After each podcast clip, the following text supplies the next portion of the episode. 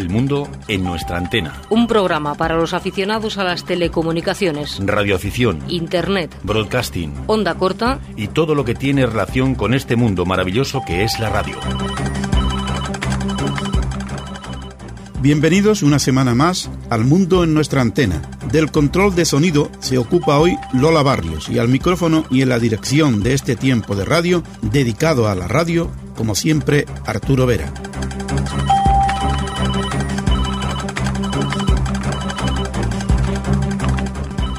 Estos son los temas que hoy ofrecemos en nuestro cuarto programa. Empezaremos con un pequeño bloque de noticias para enlazar con una entrevista que realizaremos a un radioaficionado veterano y experimentador para que nos hable de las comunicaciones en la banda de los 10 GHz en sus comienzos. Distancia desconocida es un nuevo espacio que conducirá José Miguel Romero, que nos irá introduciendo cada semana en ese mundo del DX. Las nuevas tecnologías viene de la mano de Luis Estivalis. Hoy nos hablará de las redes Wi-Fi. Y terminaremos con los sonidos de la radio de ayer en el espacio Historia de la Radio en España. Y empezamos ya con este pequeño bloque de noticias.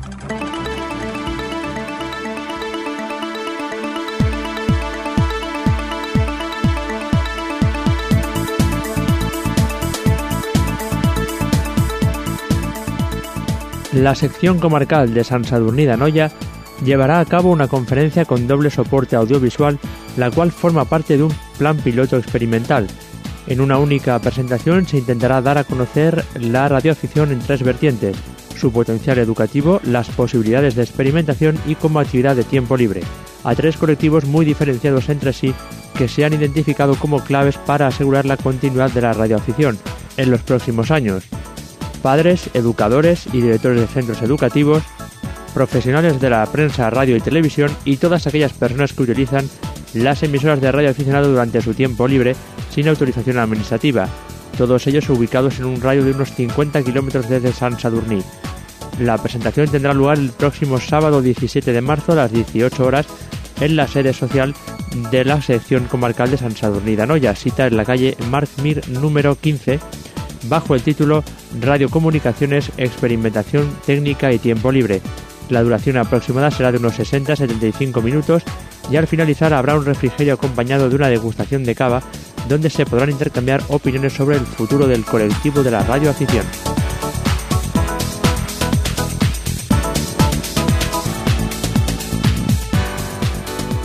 El próximo día 10 de marzo, en el recinto de la Universidad Politécnica de Valencia, se celebrará el mercadillo de ocasión de URE Valencia, de 10 a 14 horas. Aquellos que estén interesados en exponer sus artículos deberán ponerse en contacto con Ricardo EA5 Juliet Kilo en la dirección de correo electrónico ea5julietkilo@telefonica.net antes del día 28 de febrero a fin de hacer su reserva de mesa.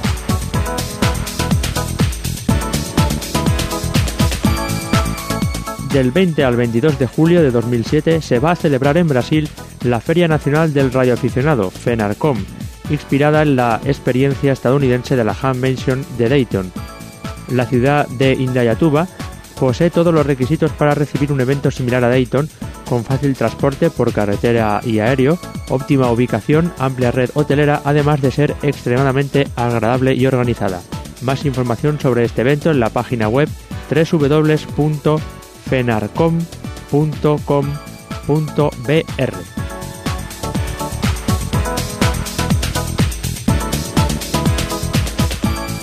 Dos radioaficionados españoles, EA5 Bravo Whisky Romeo, Chema, y EA5 Kilo Yankee, Luis, estarán activos desde Honduras entre el 14 y el 21 de febrero.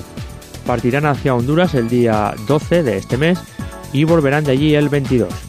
Al cierre de, las, de estas noticias están todavía negociando el indicativo, pero se ha solicitado Hotel Quebec 0 Eco Alpha y se espera que sea concedido.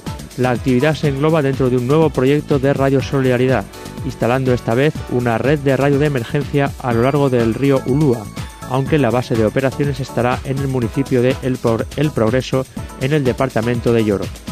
Llevan con ellos dos equipos de HF, así como ordenadores y material para poder estar activos en todas las bandas de HF, tanto en telegrafía como en SSB y RTTI. De todos los detalles hasta la partida se puede estar informado en la página web de la Unión de Radioaficionados Españoles que es www.ure.es.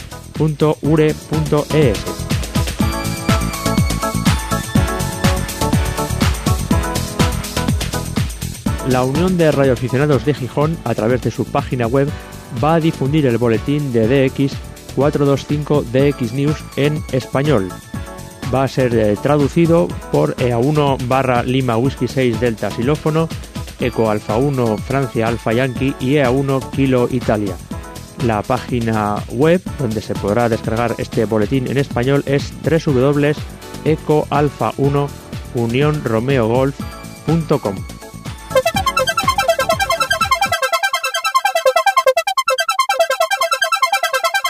Sugerencias, aportaciones, opiniones, contacta con nosotros. Puedes hacerlo de dos maneras. elmundoantena.gmail.com o también a través del apartado de correos 447 Valencia.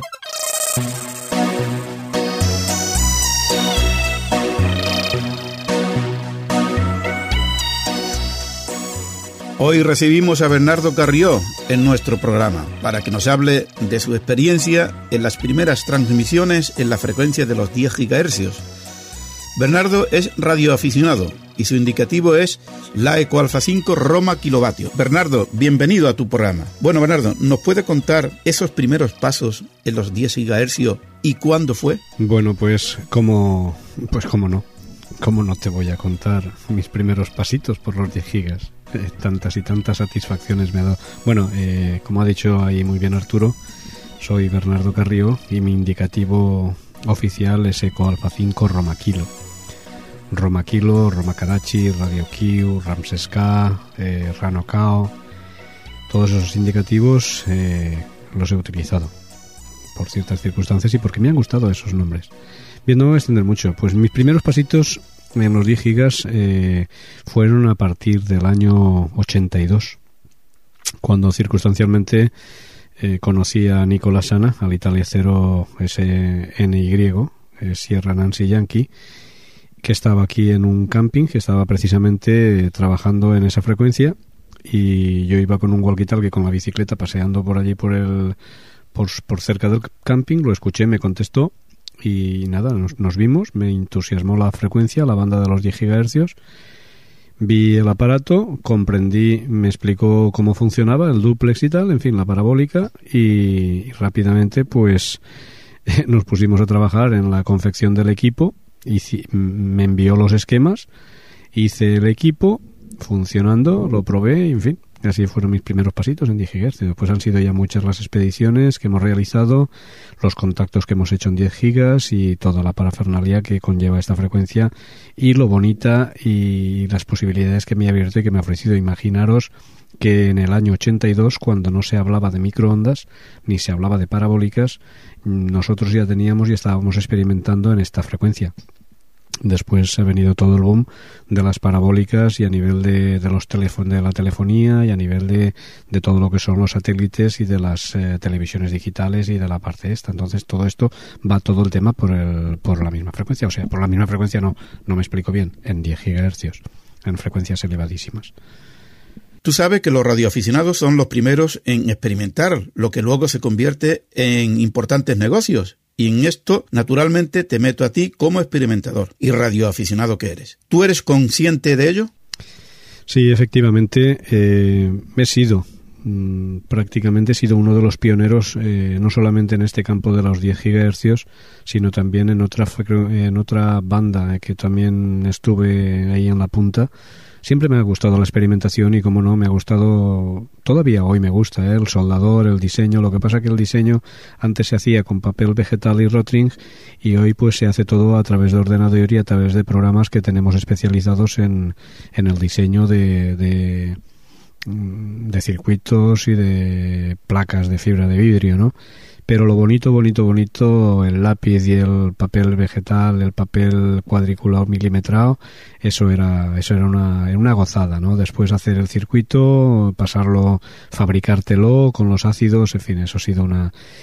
Y lo, como tú muy bien dices, sí, he estado en la punta, eh, pionero en principio con el Packet Radio, con el Commodore, con un Commodore 64, Y después con el tema de las microondas, pues nada, ahí hemos pasado, he pasado muchos, muchas, muchas, muchas horas, muchísimas horas con el tema de, digo, del diseño de la fabricación de, del equipo. Y después eh, también me metí un poquito con el tema de la ATV. Cuando no se hablaba todavía de ATV, ya estábamos, imaginaros el año 82 lo que estoy hablando al nivel de las microondas. ¿eh? ¿Nos puede contar alguna experiencia vivida practicando esta afición? Pues claro que sí, como no una, no muchísimas, muchísimas anécdotas y muchísimas experiencias eh, vividas y practicadas con esta afición ha sido, han sido muchas, ¿no? Expediciones a Ceuta, expediciones a Melilla, expediciones al Faro Punta Almina, expedición la más espectacular que hicimos fue la de Gibraltar, una expedición que estuvimos 15 días eh, dentro, al ladito, durmiendo en el cañón que hay en la parte superior de, de arriba de Gibraltar y allí estuvimos haciendo una serie de contactos a nivel de microondas también y fue la primera vez que conseguimos el, el récord eh, europeo entre, entre dos continentes, entre Europa y África. Y fue desde allí, desde el faro de Punta Almina, en Ceuta. Yo me trasladé al faro Punta Almina, atravesando el estrecho, y Nicolás se quedó en, el, en Gibraltar yo me acuerdo que en aquella expedición eh, hicimos cinco mil y pico contactos en los 15 días que estuvimos. trabajamos todas las bandas, los 1296, los 432, los 144, las bandas bajas en todas las modalidades, en 10, 15, 20, 40 y 80 y, como no, en los 10 gigas y además en 24 gigahercios. 24 eh, solamente pudimos hacer el contacto entre, entre Europa y África, ¿no? Y entre, yo me llevé el equipo al faro de Punta Almina y, Nicolás se quedó allí arriba de, la, de Gibraltar con los monos. ¿eh? Y las experiencias han sido geniales a través desde dar charlas de lo que son las microondas al Paraninfo de la universidad hasta entrevistas en televisión, en fin, toda. Y incluso hay una muy espectacular que es la de la experiencia que tuvimos con, con un, entre comillas, ovni. Eso ya lo contaremos algún día. Sabemos que ahora tienes problemas con tus antenas y no puedes de momento salir por radio, pero gracias a Internet puedes seguir practicando tu afición a través del programa Ecolin, programa que sabemos que todavía no conocen muchos radioaficionados, por otra parte. ¿Qué te parece esta forma de hacer radio? Efectivamente. Eh, se tuve la, la, gran desgracia, ¿no? Por decir así, y, cualquiera subía, ¿no? Y además las tengo mucho tiempo, además de verdad, las tengo mucho tiempo rotas las antenas porque eh, se me rompió el motor, el, freno del rotor y aquello empezó a dar vueltas un día de los que hacía viento y me segó todos los cables y tengo todos los cables segados. No salgo ni en 144 ni en 432. Eh, tenía un walkie también y tampoco puedo salir con él, entre comillas. Y las antenas, pues algún día igual me decido a subir arriba de la arriba de la terraza y cambiar y conectar todos los cables que están cortados, pues cambiar todas las bajadas, que es la, la pega, ¿no? Y efectivamente hay un programa, el, Ecolink, que es una verdadera joya. Yo no lo conocía, gracias a amigo Arturo que me introdujo con él. Y, y lo probé.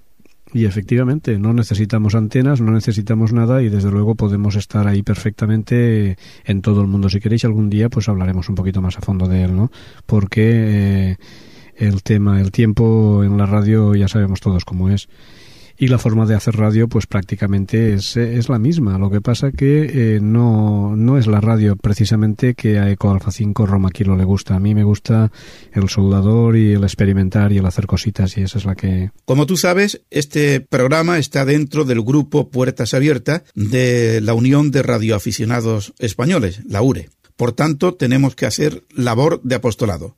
¿Qué le diría a los jóvenes para que se acerquen a este fascinante mundo de la radioafición? A los jóvenes, pues que se acerquen a este fascinante mundo de la radioafición, que es muy bonita, pero no solamente como tema de, de locutores de radio, sino como tema de experimentadores. Eh, yo he gozado muchísimo a nivel, y tú lo sabes Arturo, a nivel de mm, romper transistores, quemar transistores, de hacer cierres, de quemar, vamos, de, estropear material, pero al final pues eh, lo que tú quieres lo vas haciendo y vas disfrutando. Así que a los jóvenes les digo eso, que, que intenten por lo menos escuchar y algún día mm, podemos hacer una entrevista así, o sea, una, un contacto en directo. ¿eh? Bueno, Bernardo, como no podemos extendernos, ya sabes, por aquello del tiempo en la radio, si quieres añadir algo más antes de despedirte, aunque esperamos tenerte en próximos programas. Nada más, despedirme y sabes que me tienes aquí cuando quieras, el tiempo que quieras y cuando quieras. La lástima es que en, en estos eh, seis o siete minutos que llevamos hablando, pues podíamos haber extendido ahí cada tema, pues tú lo sabes, pues eh, semanas, ¿no? De hablar porque cada una de las experiencias, de cada una de las expediciones que hemos realizado a uno de los países o algún sitio eh, han sido una experiencia total y se puede hablar mucho de ellos. Así que cuando quieras, Arturo, continuamos la, la charla y siempre aquí, siempre estoy aquí, como siempre. Bueno, despedimos a Bernardo Carrió, la Ecoalfa 5 Roma Kilovatio, recordando que la semana que viene, en el tiempo de entrevista, estará en el programa Juan José Morales Fernández, Ecoalfa 9 India Eco. Este radioaficionado ha escrito varios libros con temas dedicados a la radioafición. Intentaremos que nos hable de las distintas bandas que los radioaficionados utilizan para sus contactos vía radio. Y ahora es tiempo de conectar con el estudio 2 del mundo en nuestra antena. Desde allí, nuestro compañero Luis Estivalis nos ofrece el espacio de las nuevas tecnologías. Muy buenas noches, Luis. Hola, muy buenas noches Arturo y buenas noches a todos los oyentes. Esta semana vamos a hablar de redes inalámbricas, también conocidas como redes Wi-Fi. Las redes inalámbricas, o también conocidas como redes Wi-Fi, permiten conectar eh, básicamente diversos ordenadores entre sí.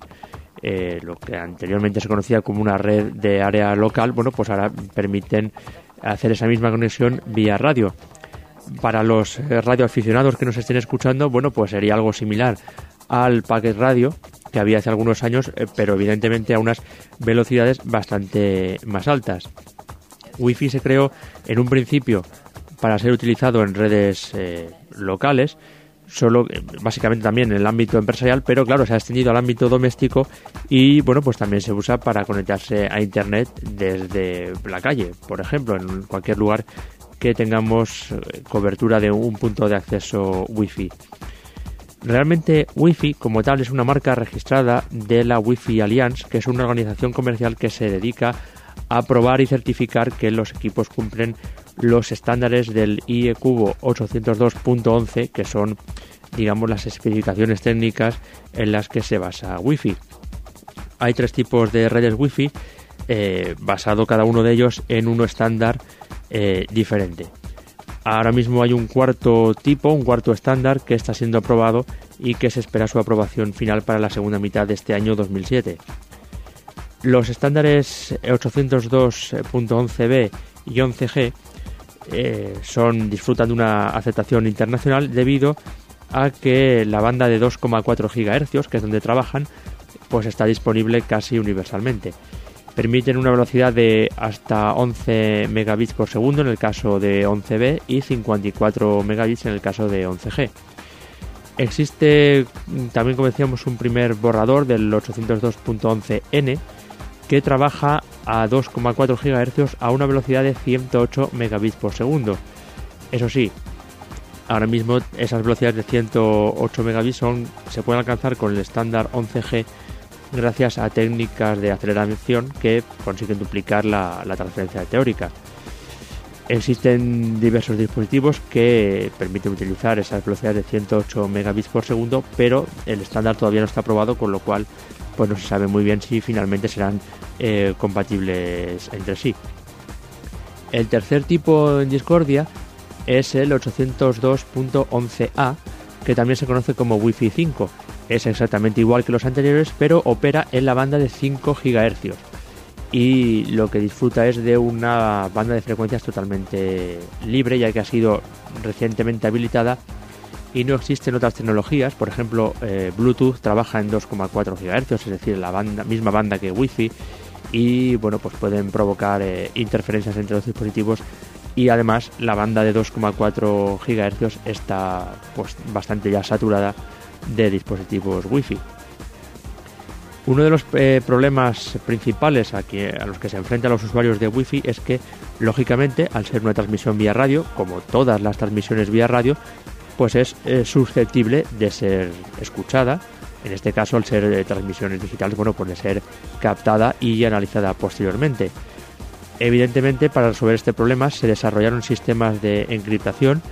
Los dos eh, que se usan habitualmente son el web y el WPA y se encargan de codificar la información transmitida para proteger la, sobre todo la privacidad, ya que bueno, pues los datos viajan por el éter y aun siendo las redes wifi de un alcance muy limitado, bueno, pues se pueden eh, captar eh, redes wifi, existen antenas de alta ganancia que pueden hacernos eh, captar redes wifi a una distancia considerable. Como decíamos, hay dos protocolos, el web y el VPA, que son dos estándares también definidos, el 802.11i y recientemente ha salido el VPA 2, que es una mejora de VPA y ahora mismo pues es el mejor protocolo de seguridad para Wi-Fi disponible.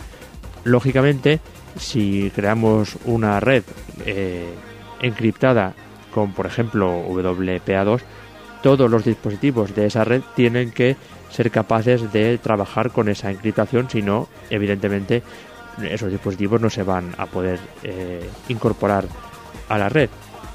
Eh, las redes wifi mm, lo contaremos en un programa más adelante. Eh, se estructuran en access points y clientes, es decir, eh, puntos de acceso o nodos centrales que son los que proporcionan conectividad a una serie de dispositivos, pues puede ser nuestro ordenador o una PDA, que se conectan a ese access point que les proporciona el acceso a una red local o a internet, así como conexión con otros dispositivos wifi que estén en la red, es decir, una especie de, en el ámbito de la radioafición sería como un repetidor. Como decíamos, en próximos programas contaremos también más cosas de las redes wifi. Ahora os dejamos con el resto del programa y nosotros volvemos la semana que viene aquí al mundo en nuestra antena. Hasta la semana que viene, Luis. Iniciamos aquí un microespacio dedicado al radio escucha, un tiempo en el que conoceremos más de cerca lo que un radio escucha hace además de excusar. Lo llamaremos a este espacio Distancia Desconocida y lo presenta José Miguel Romero. Muy buenas noches, José. Buenas noches, Arturo. Pues adelante con tu comentario. Bueno, ¿qué te parece si explicamos en primer lugar qué es el diasismo y qué es un diasista? Pues me parece muy bien porque yo creo que los oyentes que no tengan ni vamos, ni idea de lo que es un radio escucha, pues querrá saber. Adelante. Muy bien, mira, el diesismo es la, la, afición de escuchar emisoras de radio lejanas. Un diesista es la persona que tiene como afición intentar escuchar esas emisoras de radio. No solo intenta sintonizarlas, sino que también realiza un chequeo de las condiciones de escucha y realiza informes de recepción. La palabra diexismo proviene de las siglas DX, D significa distancia y X incógnita. Dentro de la afición por el diasismo, nos encontramos que existen emisoras locales que emiten en frecuencia modulada, emisoras de ámbito provincial o nacional que emiten por onda media y emisoras internacionales que emiten en idiomas propios o extranjeros y que son de ámbito mundial. Así, nos podemos encontrar con emisoras de los cinco continentes emitiendo programas de radio en nuestro idioma, como es el caso de Radio Exterior de España, Radio Bulgaria, Radio Eslovaquia, por citar algunas de Europa, Radio Internacional de China, Corea del Norte o Japón en Asia, y emisoras de Oriente Medio como Irán, Siria, Turquía o Israel. En África, la Radio Nacional Saharaui o Radio Nacional de Guinea Ecuatorial. En América, Cuba, Argentina o Estados Unidos tienen emisiones en español. Como podéis observar, existen gran cantidad de emisoras de otros países que emiten en nuestro idioma, estas emisoras transmiten por la onda corta, una banda que permite las transmisiones de radio a larga distancia y que pueden incluso dar la vuelta al mundo. Gracias a la onda corta, una emisora de Australia o Nueva Zelanda puede ser captada en nuestro receptor de radio. En primer lugar vamos a escuchar una grabación de una emisora internacional que emite en español. Se trata de Radio Eslovaquia Internacional.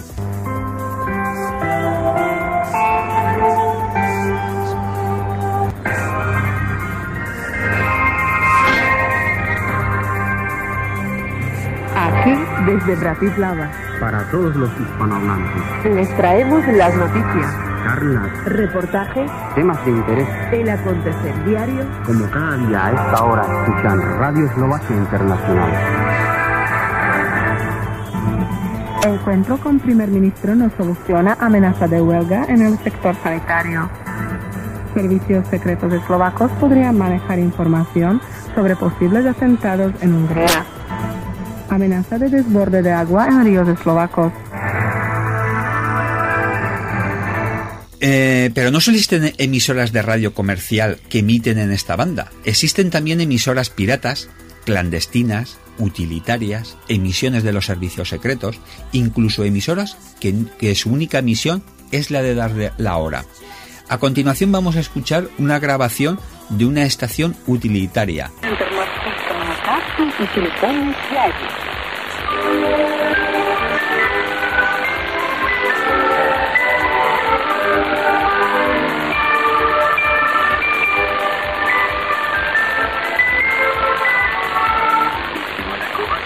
Alpha Charlie, centre de communication maritime par satellite.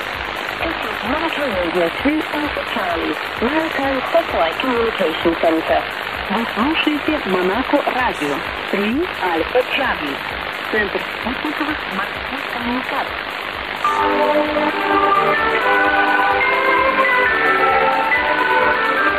Y para terminar, ¿eh? una estación un poco curiosa.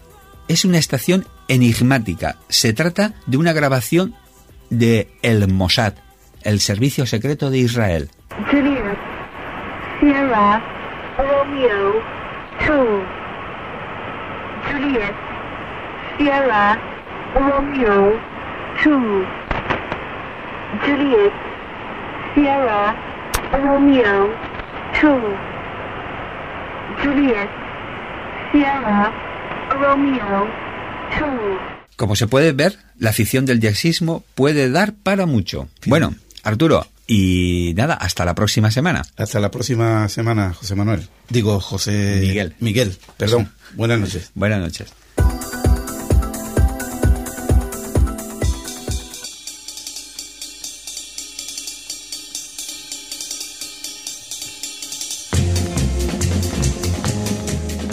Estamos ya en el tiempo de la historia de la radio en España. En la historia de la radio ofrecemos hoy los sonidos captados de la confusión entre las patrullas de la policía que buscan los restos del presidente del gobierno Carrero Blanco y que fueron captados por emisoras de radioaficionados el 20 de diciembre del año 1973. A continuación escucharemos la noticia de identificación del comando responsable en la sintonía de Radio Nacional de España. Distancia, Claudio Coello, herido, que parece que es grave. Recibido. Enterado. Vamos a ver, R22. ¿A qué se ha debido esta explosión? Adelante. Vamos a ver, efectivamente ha habido una explosión de gas. Yo estoy junto a ellos. Ya están los bomberos con esto y con, y con coches enterrados. Hay, por lo visto son unos heridos que se los ha llevado el equipo Voltes. Pregunte si al presidente del gobierno le ha ocurrido algo o no. Los funcionarios del coche de escolta han resultado, han resultado heridos y estamos tratando de localizar el coche del presidente. Bien, que no dejen la escucha. Vamos a ver, según nos informan, aquí también en el lugar del suceso dicen que un coche que le ha cogido la explosión de lleno y que lo ha subido hasta la azotea. Acaban de subir los bomberos, llevaban tres ocupantes. Bien, bien, recibido. Adelante, K20, adelante. Vamos a ver, parece que el coche que hay en el tejado es el del presidente del gobierno y parece ser que está muerto. Y todavía no lo podemos confirmar, ¿eh? Parece que está muerto. Nota de la Dirección General de Seguridad. Las investigaciones efectuadas por la policía para descubrir a los asesinos del almirante Carrero Blanco han dado, hasta ahora, entre otros resultados, el de la identificación de los miembros del grupo terrorista que ejecutó la bárbara acción. Todos ellos pertenecen al llamado Frente Militar de la ETA, Quinta Asamblea, con base en el sur de Francia, de la que parten hacia nuestro país.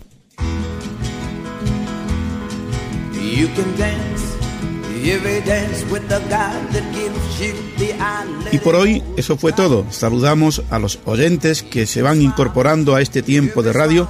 Así lo hicieron los oyentes de Radio Paraíso, Top 25 en Gran Canaria. Reciban un cordial saludo de Lola Barrios desde el control técnico y de quien les habla, Arturo Vera. De verdad, fue un placer. Hasta la semana que viene. Mientras tanto, continúen en esta sintonía si quieren seguir escuchando buena música y, por supuesto, buenos programas. Adiós.